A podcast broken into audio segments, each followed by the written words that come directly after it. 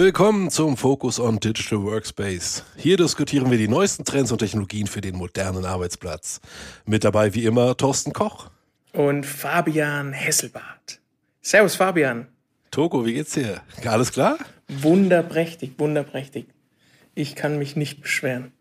Alles gut heute. Sehr gut. Sehr schön. Wir haben, wir haben heute unsere ähm, ein Gast. Folge XY. Ja, genau. Folge XY und aber ein Gast. Darauf wollte ich ja. halt eigentlich hinaus. Ja, ja, ja. Ich sehe da neben dir ein äh, mir bekanntes Gesicht. Wen hast du da? Tja, ähm, wir haben ja gesagt, wir möchten heute über ein ganz spezielles Thema reden. Und wen könnten wir da anderes einladen als Mr. Eagle himself bei, bei uns im Hause, David Wiesener. Servus, David. Hallo, wie geht's euch? Wunderbar. Danke, danke. Blendend. Ja. David, wie geht's dir? Sehr gut, danke. Schön, dass du da bist. Es freut uns sehr, dass du dir die Zeit genommen hattest äh, oder die Zeit genommen hast, äh, hier dabei sein zu können und uns ein wenig über das Thema Eagle, Eagle OS, Eagle Buzzwords, wie die, die jetzt so, so neu rauspoppen, wie, wie Cosmos und Eagle OS 12 und so äh, mal näher zu bringen, weil äh, klar, Thorsten und ich, wir, wir, wir kennen natürlich das, das Produkt oder das Portfolio, sage ich mal so, und haben natürlich auch unsere Berührungspunkte halt immer wieder damit. Aber wie Thorsten schon gesagt hat, keiner spricht so gut Igel wie du. Aber bevor wir, bevor wir quasi in dem Thema einsteigen, ähm, erzähl doch mal, wer bist du denn eigentlich? Mach ich gern. Also, mein Name ist David Wiesener von der SVA in Nürnberg, ähm, bin seit knapp sieben Jahren jetzt bei der SVA, ähm, bin, bin im EOC-Team ähm, tätig, genau, und äh, mit meinem Fokus ähm, vor allem auf Citrix, das kann man sagen, aber halt auch ähm, schon immer Igel. Ähm, Igel jetzt mit Sicherheit schon bei, seit über zehn Jahren, genau, und deshalb schon in den Anfang, wow. Anfängen mit dabei von Igel. Ja, klasse. Sehr cool. cool. Mir fällt da ein, haben wir eigentlich schon einen Titel für unsere Folge heute? Fällt dir was ein, Fabian? Nee, bist du, hast du da gerade was äh, parat oder wie?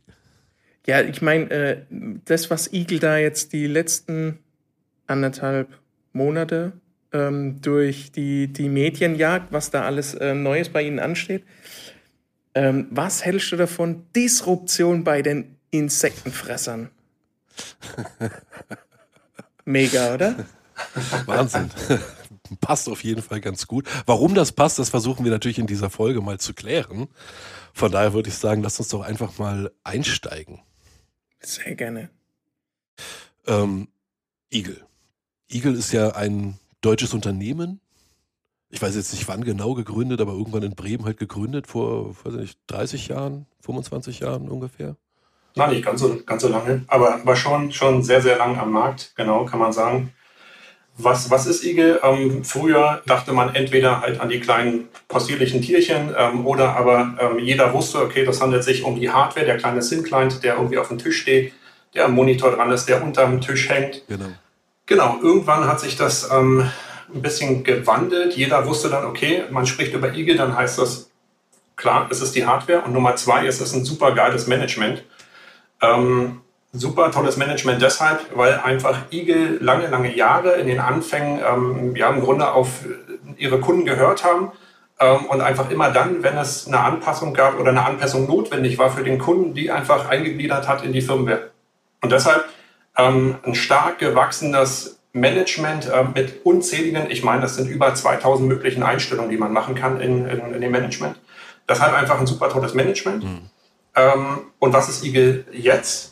Eagle oh, warte, warte, bevor, bevor, du sagst, bevor, bevor, du sagst, was Eagle jetzt ist, weil du gerade die Hardware angesprochen hast. Ich erinnere mich, ich hatte mal einen Termin äh, in der Eagle-Zentrale in Bremen und, und äh, ich erinnere mich nämlich an dieses Foyer, da haben die so ganz äh, coole Schaukästen von ihrer Ursprungshardware, wie sie sich halt so in den, all den Jahren halt so weiterentwickelt hat. Und ich, ich stand nur in diesem Foyer und, und bin so von, von diesem ersten grauen Riesenklops, weil es, es war trotzdem halt Thinker, aber es sah halt mega groß aus. Ähm, und dann so, so weitergelaufen natürlich halt in die, äh, zu den ganzen schwarzen, kleineren Kästen, die man dann ja äh, die heute, sage ich mal, halt äh, der, der, der Stand der Dinge sind oder bis jetzt waren, sage ich es mal lieber so. Ähm, und fand, dass dieses Vorher einfach sehr beeindruckend, weil äh, da halt so wirklich so der, der Verlauf über all die äh, Jahre und Jahrzehnte zu sehen war. Ja, genau, aber was ist denn Eagle genau jetzt? Also hat sich denn irgendwas geändert bei, bei Eagle? Absolut schon. Ähm, das war im Grunde auch ganz großes Thema bei der Disrupt, also bei der Eagle Disrupt, die gerade stattgefunden hat, ähm, sowohl hier in Deutschland als auch in den USA. Eagle selbst hat schon ähm, vor einiger Zeit, ich glaube, das fing an so vor circa zwei, drei Jahren, sich nur noch genannt Softwarehersteller und hat jetzt einfach Nägel mit Köpfen gemacht. seit Ende Q1 dieses Jahr baut Eagle selbst keine Hardware mehr. Mit einer kleinen Ausnahme. Es gibt tatsächlich noch den Eagle UD Pocket von Eagle selbst im Grunde genommen, jeder, der das kennt, das ist ein kleiner USB-Stick, da kommt ein bisschen Firmware drauf und dann ist das quasi der SIM-Client. Mehr ist es dann auch schon, schon nicht, aber es kann natürlich, ähm, es schafft Möglichkeiten. Aber ganz, ganz wichtig, zurück zur Frage, ähm, IG selbst baut einfach keine, keine Hardware mehr. Verwunderlich ist das im Grunde nicht. Ähm, die Zeit hat das mit sich gebracht, gerade die letzte Zeit. Ähm, wir kennen alle die, die, ich sag mal, Schwierigkeiten, die alle Hersteller mit Chips und so weiter hatten. Chipmangel und gerade die großen Hersteller, ähm, ich nenne mal sowas wie zum Beispiel Dell, HP, Lenovo, LG vielleicht, ähm, die haben einfach, weil sie so, so in großer Stückzahl produzieren und das halt nicht nur bei SIM-Clients machen, sondern auch Notebooks, ähm, Fat-Clients und so weiter, einfach gar nicht diese, also hatten natürlich auch ihre Schwierigkeiten an Chips zu kommen. Aber wie viel schwieriger muss es sein für so einen kleinen Hersteller, der einfach nur SIM-Clients herstellt? Genauso hat sich das dargestellt. Ähm, Eagle hatte natürlich deutlich mehr Schwierigkeiten und am Ende ist es ja ganz, ganz klar, wenn man in kleineren Stückzahlen produziert, wenn man ähm, mhm. speziell für einen kleinen Markt nur produziert, also nur SIM-Clients, schaffe ich das nicht äh, mit der Marge, wie, wie das große Hersteller machen können. Ja. Und deshalb ganz folgerichtig ähm, von Eagle einfach sich abzuwenden von der Hardware und nur noch Management zu machen. Und das ist auch das, wo die absolut stark sind. Okay, aber das bedeutet jetzt im Umkehrschluss, ich kann äh, quasi heute oder in ein paar Wochen äh, bei Eagle anrufen und, und wenn ich da jetzt eine Hardware frage, dann sagen die so, nee, können wir nicht. Wir können dir aber das Betriebssystem oder die, die Software dazu zu liefern, zu deiner Hardware, die du woanders bestellst. Genau, ich, ja, im Grunde dieser Split, der fing schon viel früher an. Ähm, Im Grunde genommen fing das an mit der Lizenzierung, die sich geändert hat. Man hatte ja früher einen Eagle SIM Client kaufen können, da war die Lizenz schon drauf, fest eingebacken. Ähm, irgendwann fand es dann äh, fand diese Trennung statt, dass man im Grunde einen Client hat und eine Lizenz äh, und dementsprechend der Client, den konnte ich immer wieder austauschen. Ähm, dementsprechend fällt der eine Client aus, nehme ich mir halt einen anderen, ja. transferiere die Lizenz von A nach B und fertig. Genau, da ist schon mal die Unabhängigkeit geboren. Ähm, und jetzt ist es ganz einfach so, es war im Grunde ja noch nie so, dass man direkt an Igel herantritt. Ähm, im, äh, kann, man, kann man schon, ähm, aber das macht man eigentlich über unser, unseren Tisch, ähm, spricht uns an und wir empfehlen dann im Grunde Geräte, die Eagle Ready sind. Und das ist auch ganz wichtig. Ähm, was meint denn Eagle Ready? Eagle Ready gibt es im Grunde schon auch ähm, deutlich länger, ähm, als wir jetzt darüber sprechen, dass man die Hardware von Eagle nicht mehr bekommt. Das fing damit an, dass man im Grunde Software in die Firmware, ähm, also Apps, Hersteller-Apps in die ähm, Eagle Firmware integrieren konnte. Jetzt meint es allerdings was ganz anderes. Wenn jetzt ein Hersteller oder ein Produkt, ein Laptop oder ein SIM-Client eines anderen Herstellers Eagle Ready ist, dann wird das ausgeliefert mit dem Eagle OS. Und deshalb ist das auch ganz, ganz wichtig. Dafür gibt es auch ein Logo. Und da sollten auch Kunden achten. Wir weisen natürlich unsere Kunden darauf hin, ähm, wenn die sich ein schönes Gerät ausgesucht haben, was man gerne mit dem Eagle OS nutzen möchte, ob es jetzt ein Laptop, Fat Client oder tatsächlich ein SIM Client sein soll, dass der halt das Eagle Ready Logo trägt und dann dementsprechend auch ausgeliefert wird mit dem neuen Eagle OS. Aha. Dazu habe ich aber mal noch zwei Fragen. Die erste Frage, ich bin ganz ehrlich, für mich kam das schon ein bisschen überraschend, dass sich ein Hersteller wie Eagle aus diesem Hardware-Geschäft zurückzieht. Ähm, für mich hört sich so an, als wäre es für dich, David, jetzt vielleicht gar nicht so überraschend, aufgrund, was du aufgezeigt hast, diese Lizenztrennung schon mal von der Hardware, ähm, dass sich das irgendwie angebahnt hat. Aber für mich, der jetzt vielleicht nicht so die tiefen Kontakte in die Eagle rein hat, war das schon relativ ein harter Cut, zu sagen, nein, wir stellen ab äh, Ende Q1 2023 keine eigene Hardware mehr her. Bitte fokussiert euch auf ähm, andere Hersteller. Wir sind nur noch äh, für unsere Software da. Also Punkt 1 kam das für dich überraschend und Punkt 2, die möchte ich gleich noch hinterherlegen. Wir gehen da schon wieder so bestimmte Szenarien durch den Kopf, wo Eagle ja auch immer mit, ähm, ich sag mal, an vorderster Reihe mitstand, was die, die ähm, Kompatibilität zu gewissen Applikationen, ähm, alle voranstehend ähm, mein, meine Lieblingsgeliebte Applikation Microsoft Teams, ja, da gibt's ja Optimized und so weiter und so fort. Wie, wie geht es mit diesem neuen Thema, wenn wir jetzt nur noch von Eagle Software bekommen? Ähm, ist ja doch wieder gewisse Hardware dafür notwendig, um das Ganze auch wieder kompatibel beziehungsweise so gut auch zu unterstützen. Sind da die anderen Hersteller auch so weit, dass die diese, ich nenne es jetzt Qualität, wie wir sie von Eagle aus der eigenen Hardware gewohnt sind, auch in der neuen Hardware-Welt von anderen Herstellern, kriegen wir die da auch? Gibt es da schon irgendwelche Erfahrungen dafür? Genau, also ich würde denken, ähm, dass die Qualität sogar steigen wird in dem Bereich, ähm, weil man muss sich ganz einfach überlegen, wie lief das denn vorher ab? Ähm, Eagle hat im Grunde immer wieder eine neue Firmware-Version rausgebracht, die man dann als Kunde auf ein Endgerät seiner Wahl ausrollen konnte oder, oder updaten konnte. Und das hat vielleicht mit der, mit der Dritthardware ähm, seiner Wahl halt funktioniert, aber auch vielleicht manchmal nicht. Und das lag ähm, häufig daran, dass ähm, die großen Hersteller Hardware an Eagle geschickt haben und die sollten dann überprüfen, ob das Ganze mit ihrer Firmware funktioniert. Mordsaufwand, wie man sich vorstellen kann, weil es gibt nicht nur einen Hersteller, es gibt nicht nur eine Serie, ähm, dementsprechend Wahnsinnsaufwand, ähm, den man da betreiben musste. Jetzt müsst ihr euch überlegen, ähm, Eagle muss das nicht mehr machen. Eagle sagt jetzt ganz einfach, hey, ähm, lieber Partner, lieber Hersteller, schau, dass du dein Gerät Eagle Ready bekommst und rollt darauf selber das Eagle OS aus. Und dementsprechend ähm, die Abhängigkeit, dass etwas funktioniert oder nicht, ist jetzt, liegt jetzt nicht mehr bei Eagle, sondern beim Hersteller. Und der will natürlich ähm, das Eagle Ready Logo behalten. Ähm, er will weiterhin kompatibel sein und er wird natürlich schauen, dass dann halt dementsprechend das Eagle OS auf genau seiner Hardware funktioniert. Mhm. Oh, und, und die erste Frage, die Thorsten gestellt hatte, war ja, ähm, hast du selber damit gerechnet? Äh, also war das für dich weniger überraschend als für Thorsten und für mich? Absolut. Mhm. Ja, schon, schon, schon seit Jahren, muss man sagen. Also genau einfach, einfach dieser, dieser Aufwand, den Igel da treiben musste. Ähm, und zum, zum Zweiten, weil einfach ich glaube, die Marge einfach nicht ausreichend war. Das schlussendlich, ähm, das muss alles wirtschaftlich sein. Ja. Und gerade in den letzten zwei, drei Jahren, wo es halt einfach diese Chip-Krise gab, ähm, da konnte man einfach ganz klar feststellen, wenn man IG Synklines haben wollte, gab es die meistens nicht. Wenn man ähm, von Dritthersteller Synklines haben wollte, dann kam man da noch ganz gut ran. Und das war eigentlich schon der Trigger, wo man sehen konnte, naja, man weiß schon, in welche Richtung das jetzt gehen wird. Okay, verstehe. Bevor wir, bevor wir weiter über, über ähm, die Zukunft oder über die Gegenwart von Eagle sprechen, lass uns noch mal ganz kurz die äh, Zuhörer abholen, die vielleicht mit dem Begriff Eagle oder mit dem Begriff Thin Client äh, so erstmal gar nichts anfangen können, dass wir vielleicht einfach noch mal kurz aufbröseln, äh, was war eigentlich oder was ist eigentlich die Hauptaufgabe eines Thin Clients ähm, meinetwegen auch speziell auf Eagle jetzt bezogen, ähm, welchen Mehrwert habe ich davon eigentlich? Warum sollte ein Unternehmen überhaupt auf, auf Thin Clients setzen oder eben auf ein Produkt wie, wie Eagle?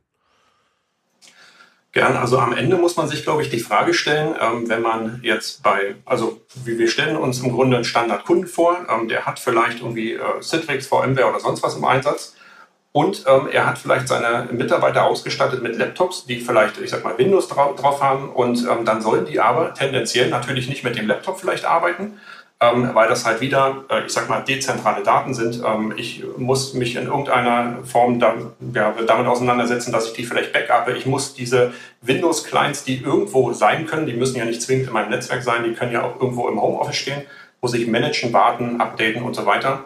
Also dementsprechend äh, ein riesiger Aufwand, den ich quasi nur für die Client-Seite habe. Ähm, ich habe aber eigentlich vielleicht Citrix und VMware im Haus und will auf, auf was Zentrales eigentlich zugreifen.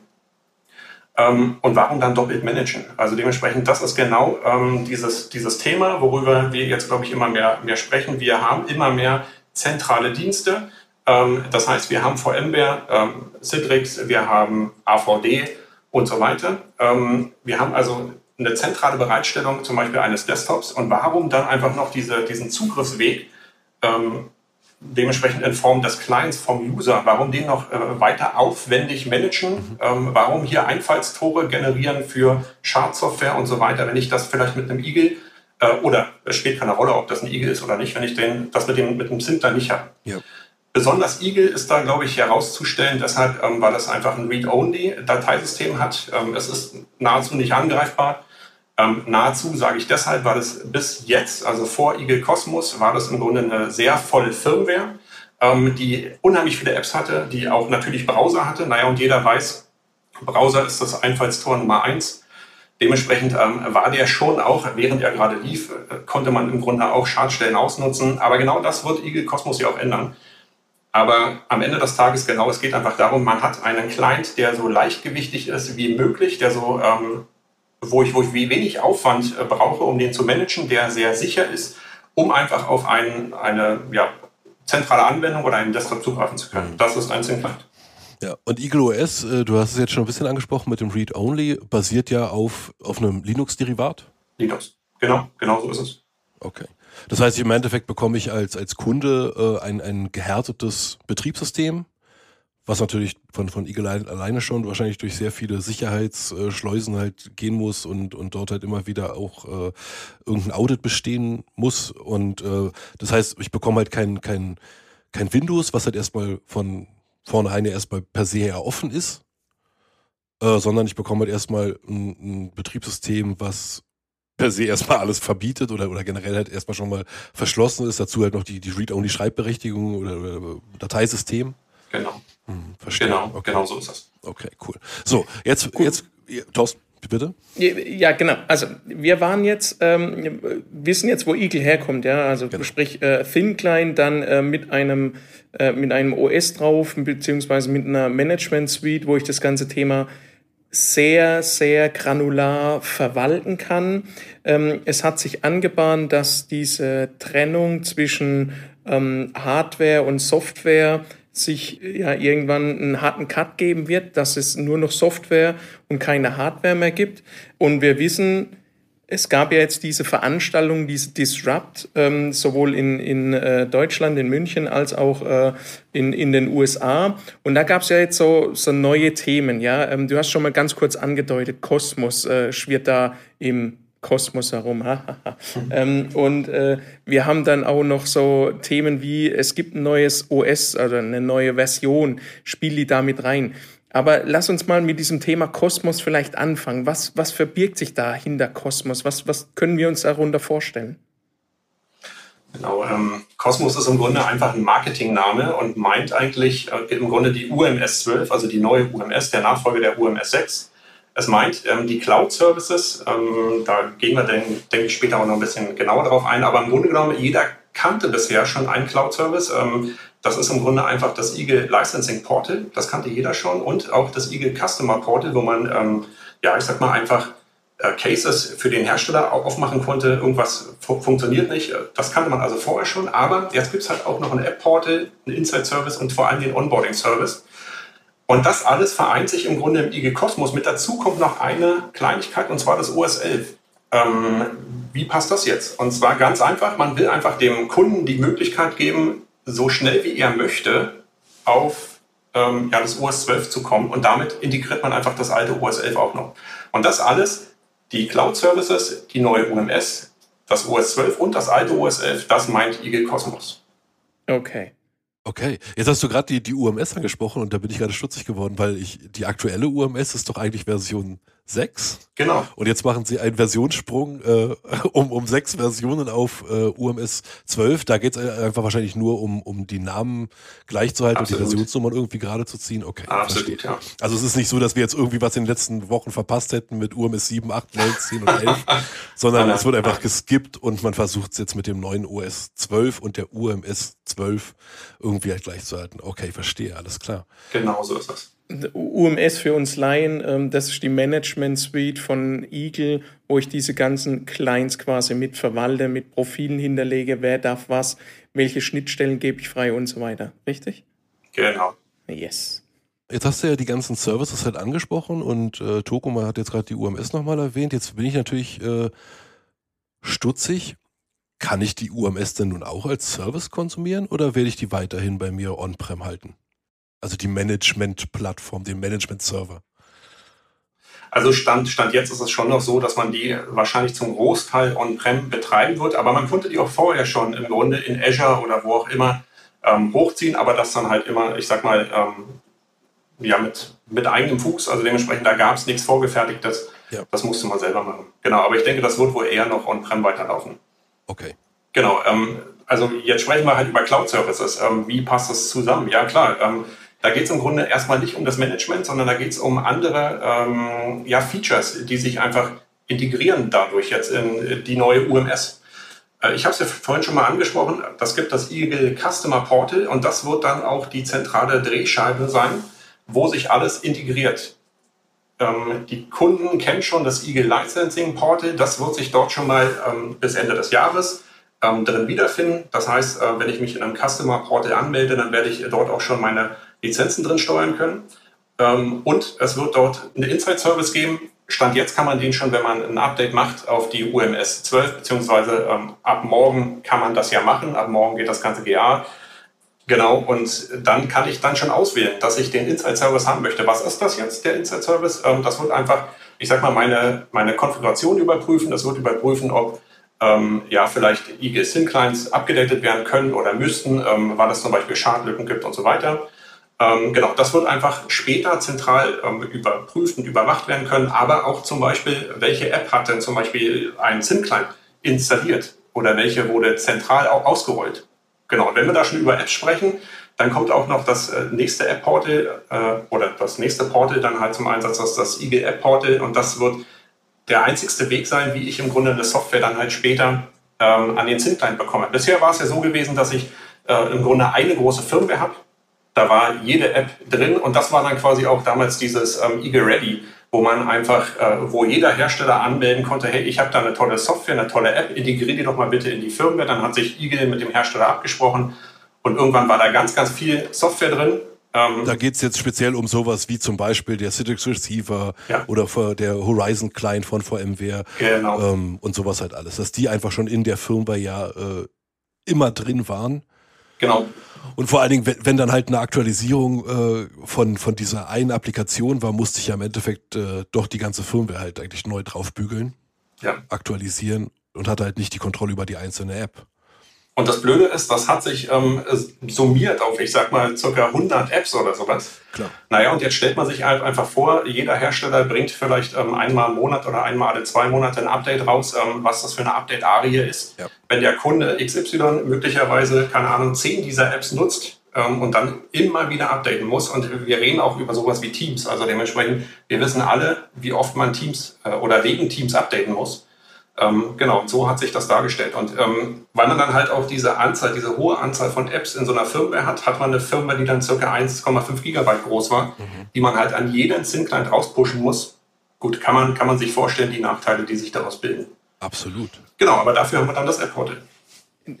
Das heißt aber, der, der Prozess wird für, für den Endkunden quasi vereinfacht, indem er sagen kann, ich darf mir die Apps, die ich wirklich nur brauche, quasi für meinen Endgerät ausrollen und bin somit auch ähm, flexibler und muss nicht immer diese 1,5 Gig komplett rausblasen, sondern ich sage, ich brauche einmal Citrix Client, ähm, zum Beispiel oder einen Horizon Client, dafür den anderen Client aber nicht.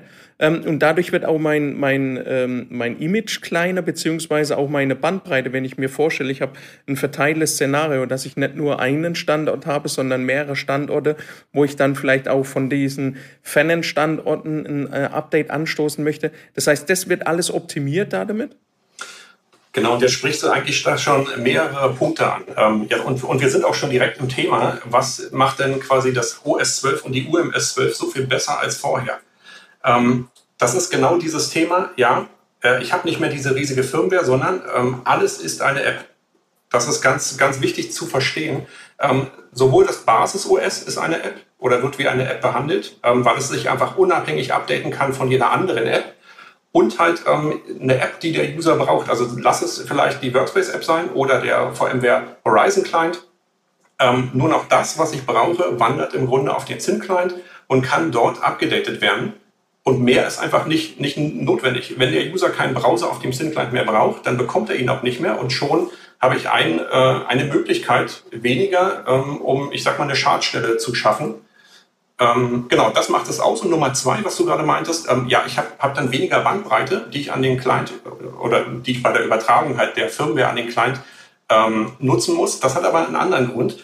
Natürlich ist es so, dass ich immer noch von der UMS aus ähm, Firmware, naja, ich sag mal Apps oder Apps-Updates übertragen kann, aber ich kann mich auch dafür entscheiden, diese Apps nicht mehr ähm, von, von meiner UMS zu holen, sondern die zu konsumieren von Eagle. Eagle hält selber im Grunde die Updates bereit und tendenziell ist es erstmal oder per Standard ist es so eingerichtet, dass der Client sich das von Eagle selbst holt. Und dann, damit habe ich überhaupt keine Bandbreite mehr, die ich dem, ja, ich sag mal, die ich halt zwischen User und UMS oder SIM-Client und UMS dann dementsprechend beim Update habe. Aber ich habe weiterhin die Möglichkeit, weil du hast jetzt gesagt, der, der Default, also der Standard wäre jetzt erstmal so, dass der Client sich es ähm, direkt von Eagle ähm, herunterlädt. Aber angenommen, ich denke jetzt halt über so ein lokales Netzwerk bei einem Kunden halt, wo die Clients gar keinen Internetzugriff eventuell haben. Ähm, dann hätte ich trotzdem auch die Möglichkeit zu sagen, ich ziehe mir quasi das Update auf die UMS und die UMS verteilt es dann an, an die äh, Thin Clients? Genau so ist es. Ähm, am Ende des Tages haben wir ja auch Kunden, ähm, die vielleicht im Public-Sektor sind. Ähm, da gibt es ganz, ganz häufig äh, an den Endclients, ähm, vielleicht auch an dem Server selbst, gar keinen Internetzugang. Und da muss es eine andere Möglichkeit geben. Ähm, ein zweites Thema ist auch noch, viele Kunden haben sich im Laufe der Zeit eigene Apps gebaut, Custom-Apps, die sie ähm, dann in das EagleOS integriert haben. Hin und wieder gab es auch so Installationen, wie man ein lokales Zoom oder Teams oder sowas direkt auf dem SIM-Client hatte. Das sind alles Dinge, die gibt es natürlich, kann es weiterhin geben, aber die wird natürlich Eagle niemals hosten für uns, sondern ähm, das wird nur on-prem möglich sein und deshalb äh, gibt es diesen App Store jetzt erstmal in der Cloud. Später wird es den aber im Grunde auch on-prem geben, den man sich einfach als so eine Art Webserver dementsprechend hosten kann. Und da kann man sich ähm, äh, eigene Apps importieren, signieren. Ähm, genau, jede App muss mittlerweile dann halt signiert werden äh, unter OS 12. Und das kann ich dann halt auch alles on-prem dar darstellen. Das heißt, der Endkunde hat auch die Möglichkeit, einzelne Apps dann quasi nur noch zu aktualisieren. Das heißt, sprich, wenn in Teams was Neues rauskommen wird, kann er, kann er nur Teams aktualisieren, ohne dass er ein komplettes OS quasi erstmal oder die OS-App aktualisieren muss. Genau, also die Abhängigkeit gibt es nicht mehr.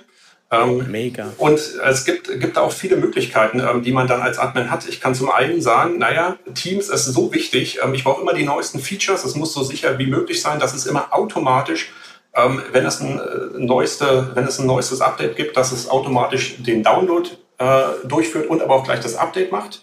Ähm, ich kann aber auch sagen, nee, ich will bloß in der UMS mal die Informationen kriegen, date dann aber selber ab. Der große Vorteil in der ganzen Sache ist allerdings, dass so ein SIM-Client nicht nur eine App, also eine Version einer App vorhält, die du ja gerade nutzt, sondern ähm, mehrere. Ähm, und stellen wir uns vor, wir können zum Beispiel ein Rollout folgendermaßen stattfinden lassen ich nenne jetzt mal als Beispiel zum Beispiel die Workspace-App. Ich kann heute sagen, dass alle meine SIM-Clients in der Firma die neueste Workspace-App kriegen, aber schalte sie noch nicht scharf, sondern ich warte erstmal ab, bis alle SIM-Clients die neue Workspace-App haben.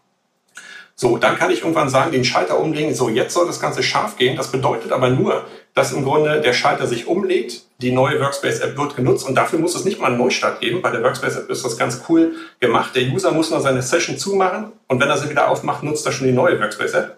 Wow. Der Vorteil an der Sache ist, der User stellt jetzt möglicherweise fest, na, total der Fehler, da geht ja gar nichts mehr. Dann braucht der Admin nicht wieder diesen Rollout starten, sondern die App ist noch vorhanden und der schaltet einfach nur wieder um auf die alte App. Boah, okay. Genau. Also das ist auf jeden Fall äh, eine, eine richtig gute mega mega Erweiterung. Also generell jetzt dieses App Portal an sich, dass man sich quasi halt davon löst, hat dieses äh, die Firmware so massig aufzublähen, wie es ja bis jetzt halt immer war. Und wie gesagt, sobald halt irgendwie eine Workspace-App-Aktualisierung kam, musste ja dann halt die, das komplette OS wieder die neue also die, die Firmware halt neu draufgebügelt werden. Und das ist natürlich halt eine, eine Erleichterung, die ist, die ist genial. Und das ist natürlich auch genau der richtige Weg zu sagen, hey, passt auf, die Hersteller sollen sich jetzt gefälligst um ihre Apps halt kümmern. Äh, die landen dann halt im App-Portal und ich muss nur noch einzelne Applikationen bereitstellen. Wie sieht das aus mit, mit Druckertreibern? Sind die genauso betroffen von dem App-Portal? Also oder wie wird das gehandhabt? Na, Im Grunde genommen war es ja bisher auch so, dass ähm, so ein Eagle erstmal grundsätzlich alle Drucker erkennen kann, aber erstmal nichts damit tut. Ja. So, und dann kann man sich dazu entscheiden, was damit zu tun. Und das gibt immer noch dieses Cups-Feature, was jetzt allerdings auch eine App ist. Und die kann ich halt ah, ausbringen ja. oder ich lasse es halt. Im besten Fall lässt man es, weil ähm, genau, wer, wer, wer, möchte schon Drucker lokal an einem SIM-Client haben? Ähm, genau, das sollte man besser von der anderen Seite her lösen dementsprechend ähm, an den Server oder an die VDI irgendwie den Drucker zu bekommen. Ja, ja, Wahnsinn. Okay. Wow, also App Portal hat mich jetzt schon, muss ich ehrlich sagen, hat mich jetzt schon überzeugt.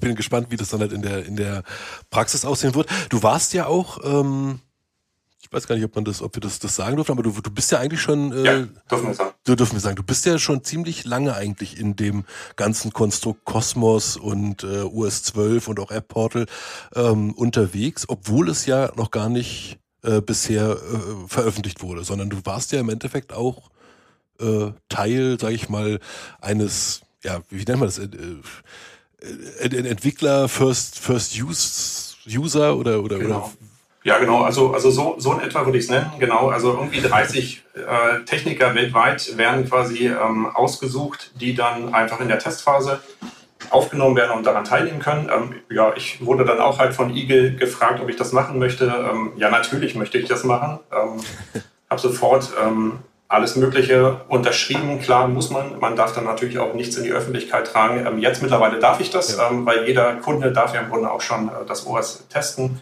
Ja. Aber im Grunde genommen, ja, seit einem Jahr oder sowas arbeite ich im Grunde schon mit dem OS 12, mit der UMS 12, habe viele Hochs, aber auch einige Tiefs mitgenommen. Von der Software. Klar, jeder kennt das, ähm, das OS und die UMS, die ist halt in der Entwicklung und ähm, da hakt es halt hier und da mal. Ähm, aber ich habe auch zum Beispiel sowas wie äh, User Acceptance Test mitgemacht, wo dann jemand von der Entwicklung mit dabei war, ja vielleicht noch jemand an der Hand hatte, die mir dann Fragen stellten über das App-Portal. Ich sollte es einfach nutzen, sollte sagen, äh, was fehlt mir hier, was gefällt mir ganz einfach. Wenn ich jetzt eine App suche, wie suche ich danach? Genau, und da fielen einfach vielleicht so ein, zwei Dinge auf, die ich allerdings möglicherweise anders sehe als vielleicht später dann halt der eigentliche Endkunde. Klar. Aber trotzdem, ähm, ja, es gab, glaube ich, so ein, zwei Sachen, die mir schon aufgefallen sind, ähm, die ich leider bisher noch nicht so gesehen habe, ähm, dass die auch tatsächlich umgesetzt wurden. Kommt vielleicht noch. es kommt vielleicht noch, aber ich glaube, äh, ja, der Fokus lag einfach darauf, fertig zu werden, ähm, dann, wenn man es sagt. Und ähm, ja. Feinarbeit gibt es dann, denke ich, später. Genau, aber ja. ich konnte schon lange testen und ähm, ich, deshalb, ich finde es mega, ich konnte mich schon einarbeiten, ich konnte unsere Firma, die SVA, mit ihrem großen Team da schon mit dran, dran teilhaben lassen, sodass alle vorbereitet sind, wenn es in GA geht. Genau. Ja, cool. Jetzt haben wir, jetzt haben wir ja über das Betriebssystem gesprochen. Jetzt würde ich gerne nochmal äh, über die UMS sprechen. Ähm, ich, äh, also na klar kann man sich halt über Optik halt immer streiten. Ich persönlich war halt fand die UMS halt immer ähm, von der Handhabe, also die bisherige so ein bisschen ja gut, das ist halt schwierig. Im Endeffekt muss man sich ja in jedes neue, äh, in jede neue Oberfläche halt immer reinarbeiten. Aber ich fand sie natürlich auch, ich fand sie so ein bisschen altbacken und und schwierig und würde mich natürlich halt freuen, wenn du mir jetzt sagst, so hey, pass auf, da wird was kommen oder die neue UM12 oder vielleicht dann das, das, der nächste Patch macht die vielleicht HTML5 fähig und es wird dann auch eher eine Web-Applikation sein, als, als dass ich da halt diese komische Applikation halt starten muss und vielleicht ändert sich da auch was. Hast du da schon äh, Neuigkeiten zu? Ja, das Witzige an der ganzen Sache ist ja, dass es die ähm, sogenannte Web-UMS ja schon ziemlich lange gibt, muss man sagen. Ja. Also ich würde sagen schon ähm, seit sicher, ähm, ja, also zwei Jahren mit Sicherheit. Die hatte, glaube ich, einfach eine ganz lange Phase der Entwicklung. Kunden haben die schon immer wahrgenommen, weil immer dann, wenn man ein Update von der UMS macht, dann sieht man auch schon diesen Haken, den man setzen kann, ähm, Web-UMS und dann steht da Early Set oder sowas. Ja, genau. Ich meine, das steht auch immer noch da, äh, aber am Ende des Tages, äh, sie ist jetzt eigentlich fertig. Das kann man, das kann man schon soweit sagen. Das verhält sich wie damals bei VMware, wo man diesen Schwenk von Java hin ähm, auf HTML5 machen musste. Ja. Irgendwann ist halt alles in HTML5 äh, drin. So ist es jetzt auch. Und man, man muss leider sagen, es geht aber, glaube ich, einfach nicht in der, in der Kürze, dass selbst wenn man jetzt auf die UMS 12 geht, dann ähm, kann man im Grunde fast alles mit der Web-App machen also mit der Web-UMS machen. Mhm. Ähm, aber es gibt einfach noch Kleinigkeiten, die man immer noch auf der Java-Oberfläche machen muss. Ähm, ja, das Witzige an der Sache ist, wenn man dann natürlich ein, ein Update jetzt macht von der UMS 6 und man ist damit fertig, ähm, dann öffnet sich erstmal wieder die Java-Oberfläche und man sagt sich, äh, was ist denn da los? Sieht ja aus wie gestern. Also, naja. Gut, aber ähm, das ist ganz, ganz wichtig zu wissen. Wer sich damit noch nicht auseinandergesetzt hat mit der Web-UMS, der muss es spätestens nach dem Update machen, wenn er dann auch die OS 12 Clients einsetzen möchte. Weil im Grunde genommen kann ich mit der Java-Oberfläche äh, nichts mehr damit anfangen. Ähm, ich okay. muss im Grunde, wenn ich OS 12 Clients habe, muss ich die über die Web-UMS managen, weil einfach die Profile nur in der Web-UMS funktionieren. Ah. Ähm, wiederum habe ich aber die Möglichkeit, ja, OS 11 Geräte zu managen. Und da kann ich mich dann entscheiden, ob ich das in der Web-UMS mache oder ob ich das noch mit der alten Java-Oberfläche mache. Aber ich würde mal so langsam ähm, ja, schauen, mich orientieren in Richtung Web. Aber das ist ja eigentlich ein, ein wichtiger Hinweis. Also das heißt, äh, sobald ich mich für das OS 12 entscheide, muss ich auch das neue Web UMS nutzen. Absolut, so ist es. Okay. Aber da sind wir jetzt an einem Punkt, wie komme ich denn von einem älteren OS in Richtung 11 beziehungsweise dann auch respektive Richtung 12? Wie sehen da ähm, diese Migrationspfade aus, meinetwegen, ja, wenn man das so ähm, sagen möchte. Mache ich da einen Big Bang und sage morgen alles auf 12 oder gibt es da einen, einen, smootheren Pfad? Ähm, wir haben jetzt gehört, ich kann ja mit, mit der neuen UMS sowohl 11 als auch 12 verwalten. Das heißt, wahrscheinlich wäre ja recht mal angedacht, die UMS zu aktualisieren, um dann später irgendwie einen Switch hinzubekommen. Hast du damit schon Erfahrungen gemacht? Genau, also mit Kunden ja noch nicht. Ähm, das Ganze ist ja nicht, noch nicht GA, dementsprechend ähm, war da bisher noch nichts möglich. Ähm, aber im Grunde genommen, äh, die ersten Termine dafür stehen auch an, dass wir das tun werden. Aber ganz wichtig ist halt zu wissen, supported ist im Grunde von der UMS 12 bloß das OS 11 und, die, und das OS 12. Also dementsprechend 11 und 12 sind da maximal drin möglich. supported, das heißt nicht, dass es nicht geht. Ich selber habe auch ähm, Installationen, wo ich einfach testweise ähm, OS 5 und OS 10 auch am Laufen habe und das Ganze administrieren kann. Igel selbst sagt auch, dass das im Grunde möglich ist, aber nicht supportet ist. Hin und wieder ist das vielleicht ganz wichtig zu wissen für den einen oder anderen Kunden. Ich selbst weiß auch, dass es viele Kunden gibt, die sogar noch bis runter auf die OS 4 gehen ähm, und das einfach, ich sag mal, weiterlaufen lassen, weil es halt einfach funktioniert. Ähm, da muss ein bestimmter Browser aufgehen und das reicht halt. Und das kann ja dann vielleicht. Und deshalb werden die Geräte einfach noch mitgeschliffen, weil es halt einfach ein SIM-Client ist, der notfalls ewig hält. Ähm, aber genau, du hast recht, am Ende des Tages, ähm, am besten ist es, man ist mal mindestens auf OS 11, ähm, macht dann und hat nur noch diese Geräte ähm, und macht dann das Update von der UMS, ist dann auf der 12er Variante und kann dann im Grunde langsam seine Geräte updaten. Zum Start von der UMS 12 und von OS 12 wird es allerdings aus der UMS kein Upgrade-Pfad geben sondern es ist, das Upgrade von einem Client sieht folgendermaßen aus. Ich erstelle mir einen USB-Stick, stecke den an den Client und mache ein lokales Update. Was anderes ist da erstmal nicht möglich. Warum macht man das? Ähm, weil man gerade vielleicht nicht möchte, dass man, nehmen wir mal an, einen Kunden mit 1000 Clients, dass der von heute auf morgen das Update auf OS 12 macht äh, und sich am nächsten Tag meldet und sagt, es geht nichts mehr.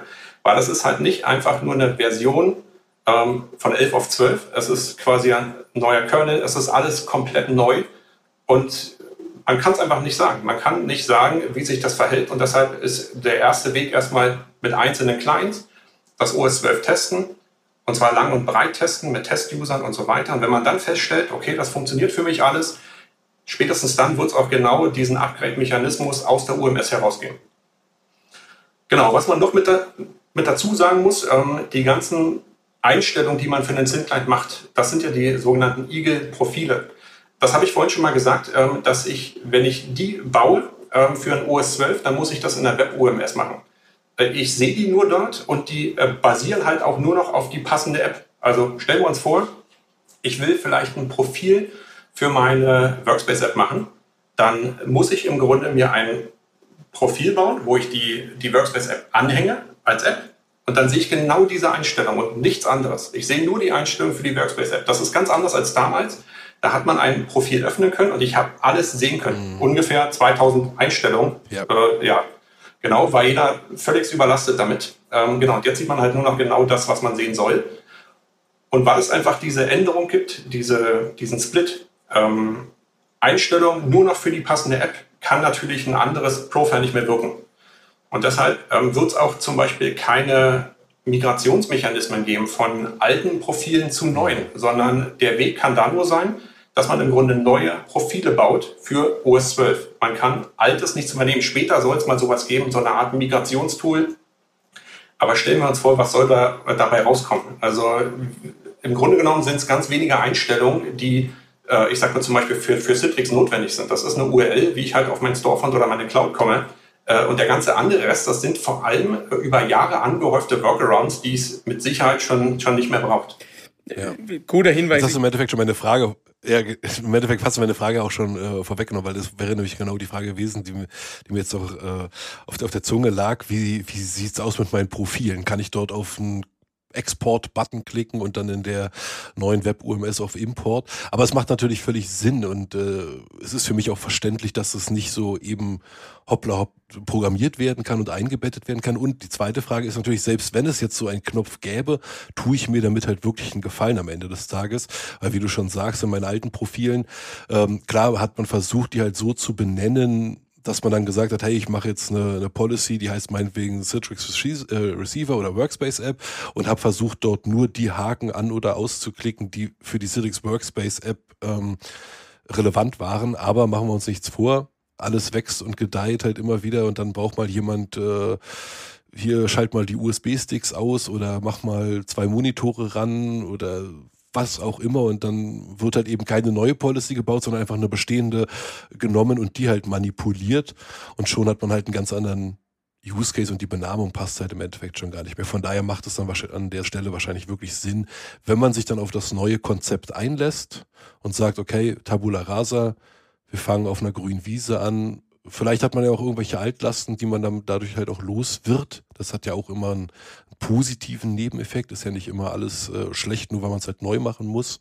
Und äh, von daher finde ich es gar nicht so verkehrt. Und du hast es ja auch richtig äh, erklärt. Ähm, es wäre auch schwierig umzusetzen. Genau, und wenn wir da schon bei Neuerungen noch sind, ähm, gerade auch in Richtung OS 12, also die OS 12 Clients, ähm, da gibt es auch im Netzwerkbereich einige Änderungen. Ähm, da gibt es nämlich das neue Unified Protocol. Ähm, früher war das im Grunde so gewesen, man hatte Unmengen an Ports, die man da öffnen musste zwischen Client und UMS. Ähm, das war möglicherweise ein Raus für den einen oder anderen Netzwerker. Genau, und das spaltet man jetzt einfach auf und sagt, okay, äh, klar, ich kann auch OS 11 Clients, kann ich noch managen. Das heißt, die alten Ports bleiben noch vorhanden sicherlich endlich das Ganze, ähm, aber es gibt jetzt quasi einen neuen Zugriffsweg. Äh, das ist nur noch ein Port, nur noch TCP-Port 8443 und wir arbeiten nur noch mit WebSocket.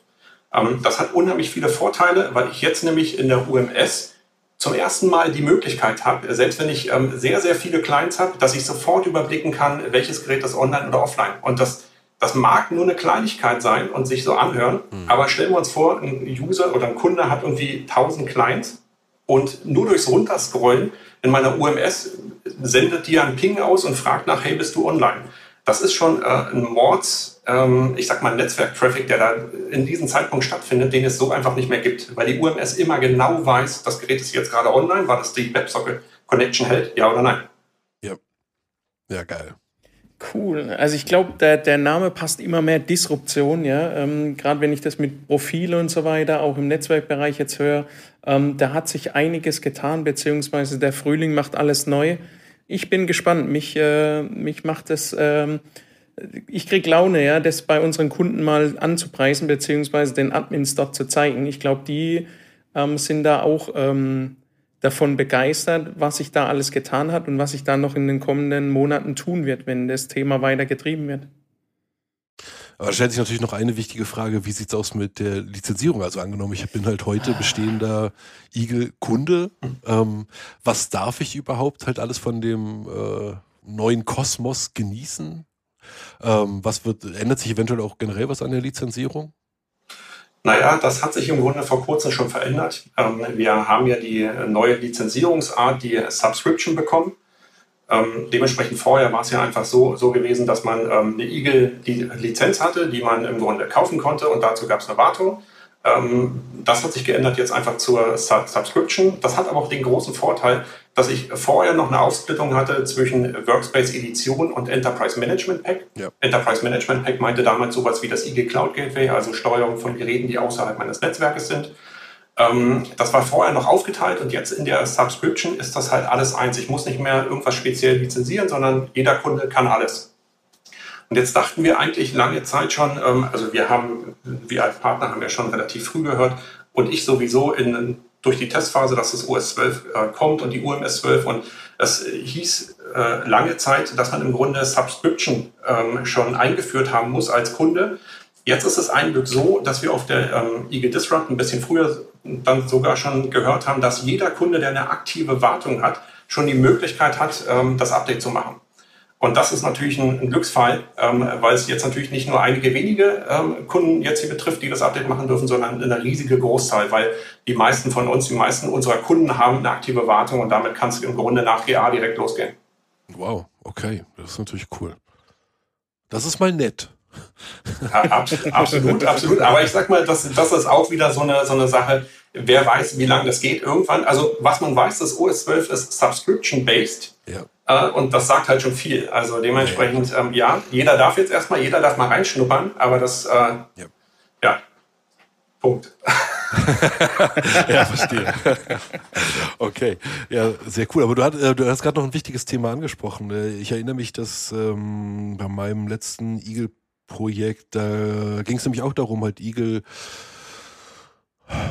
Klein, ja doch, es, äh, ja, es, es waren Thin Clients mit Eagle OS so rum, äh, die halt extern standen und die dann halt über das Cloud Gateway äh, trotzdem gemanagt werden sollten. Ändert sich daran irgendwas? Das Cloud Gateway bleibt weiterhin bestehen und die Funktionen wird es auch weiterhin geben?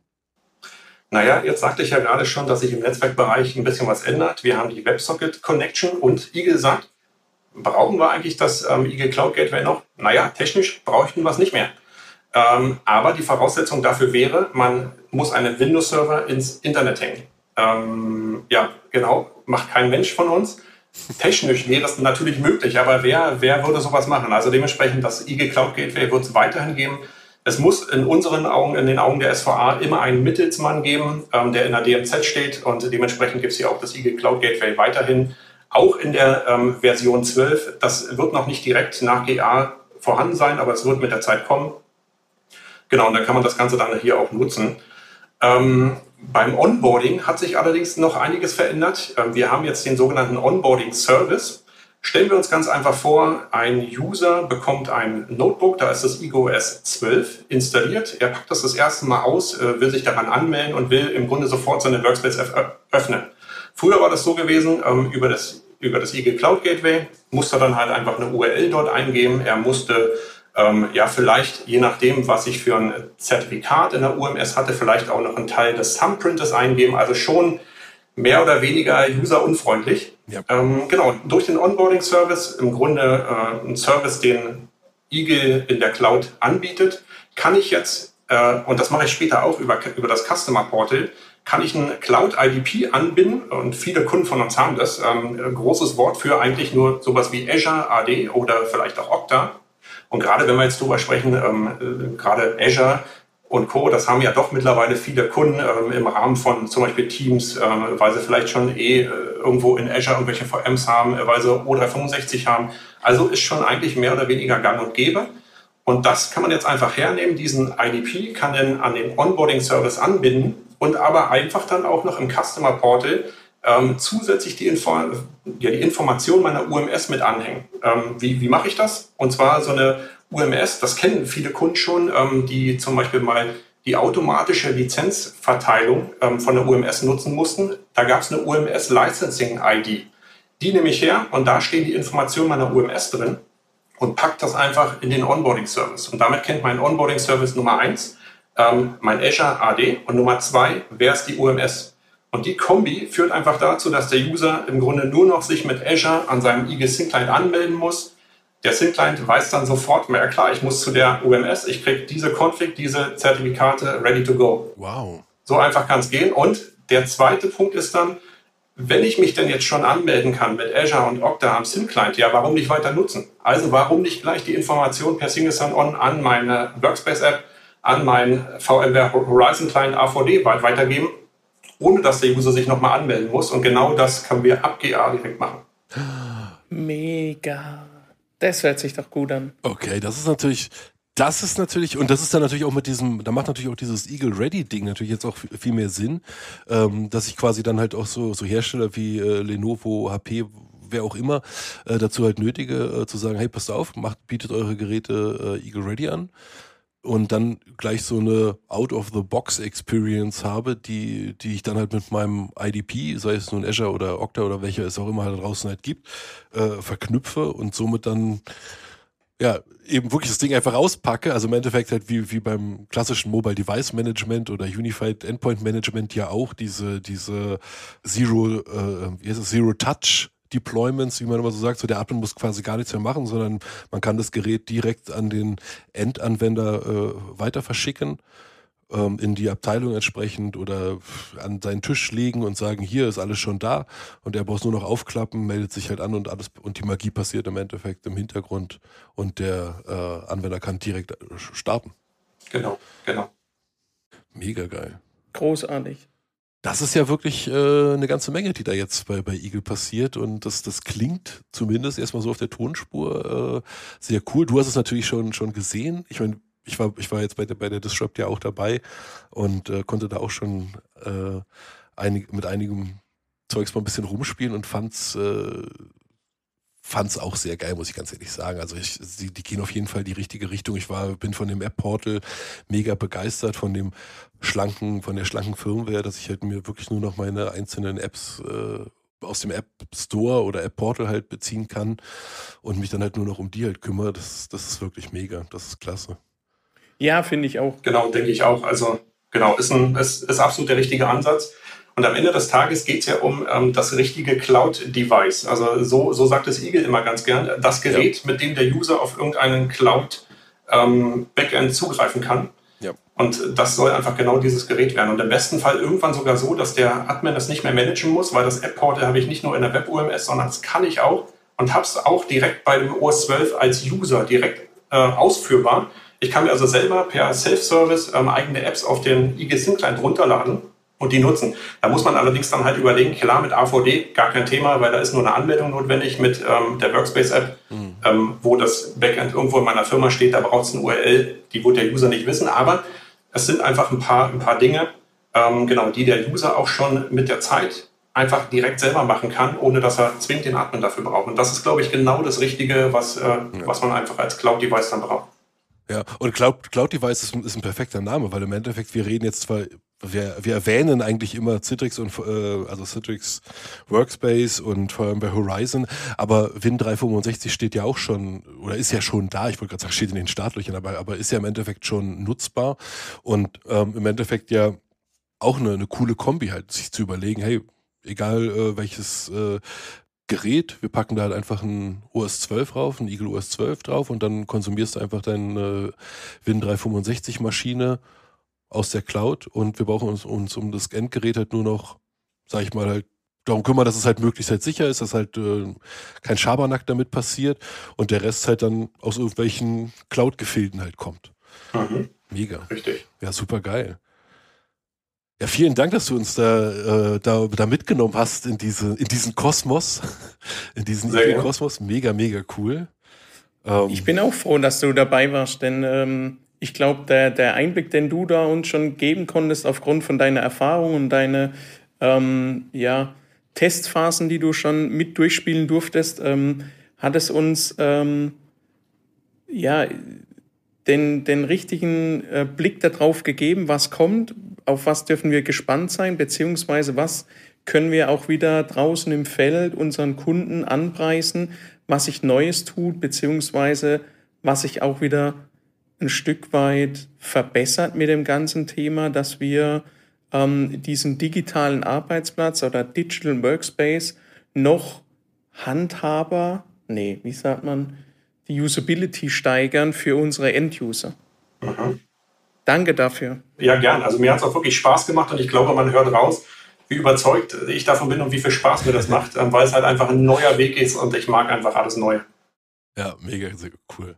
Ja, und falls ihr, falls, falls ihr, liebe Zuschauer, äh, schon Erfahrung gemacht habt mit Eagle OS 12 oder der neuen Web UMS oder Fragen habt, äh, schreibt uns einfach podcast.sva.de und ähm, David, vielen Dank, dass du da warst.